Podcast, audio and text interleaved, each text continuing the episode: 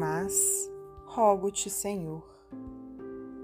Senhor, eu te agradeço, não somente as horas boas de felicidade, em que o meu coração, tranquilo e crente, dá-se ao louvor que te bendiz.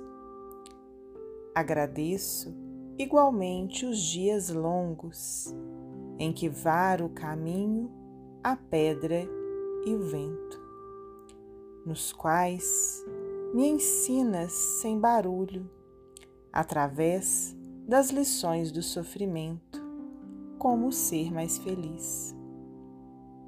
Agradeço a alegria que me dispensas pelas afeições, a bênção de ternura em cuja luz balsâmica me põe sob chuvas de flor e agradeço a amargura que a incompreensão me traga, o estilete da crítica ferina que tanta vez me oprime o peito enxaga, para que eu saiba amar sem reclamar mais.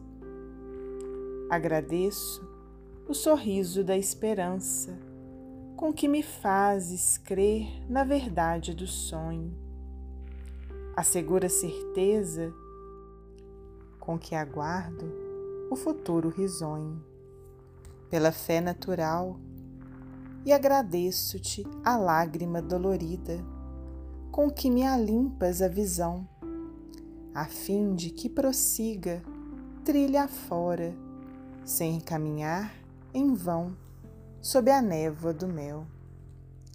Agradeço por tudo que me deste a ventura, a afeição, a dor à prova, o dom de discernir e o dom de compreender, o fel da humilhação que me renova, para que eu permaneça em ti no meu próprio dever.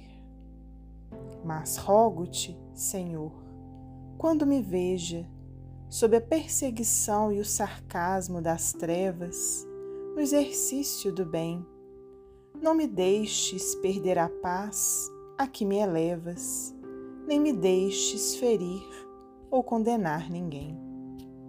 Maria Dolores, psicografia de Francisco Cândido Xavier, do livro Antologia da Espiritualidade.